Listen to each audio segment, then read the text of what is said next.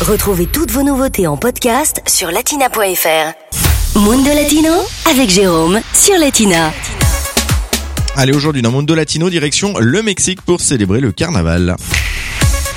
Aujourd'hui, on s'arrête par le Mexique, plus exactement direction le sud du pays dans le golfe du Mexique pour découvrir le carnaval de Veracruz.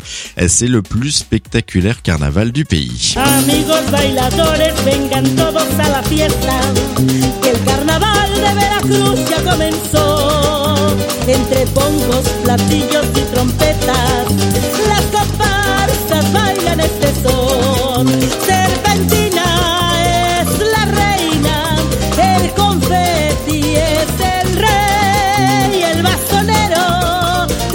yeah. Voilà pour vous mettre un petit peu euh, dans l'ambiance. Le premier carnaval à Veracruz fut célébré en 1866 euh, sous le règne de Maximilien de Habsbourg. À cette époque, on l'appelait la Fiesta de las Mascaradas, la fête des masques. Elle était organisée par euh, le peuple et célébrée dans les centres sociaux des quartiers défavorisés. Depuis cette période, le carnaval est devenu de plus en plus populaire. De nos jours, le carnaval de Veracruz attire un nombre considérable de visiteurs nationaux et étrangers. Ils viennent au rythme de la samba, célébrer Juan Carnaval, le monsieur carnaval.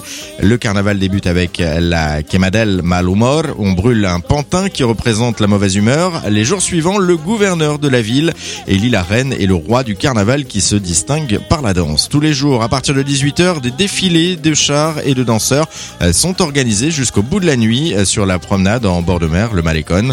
Le carnaval se clôture avec El Entierro de Juan Carnaval. On met dans un cercueil un pantin qui représente Monsieur Carnaval. Dans la religion catholique, cela marque également le début du carême, la période de jeûne avant la semaine sainte.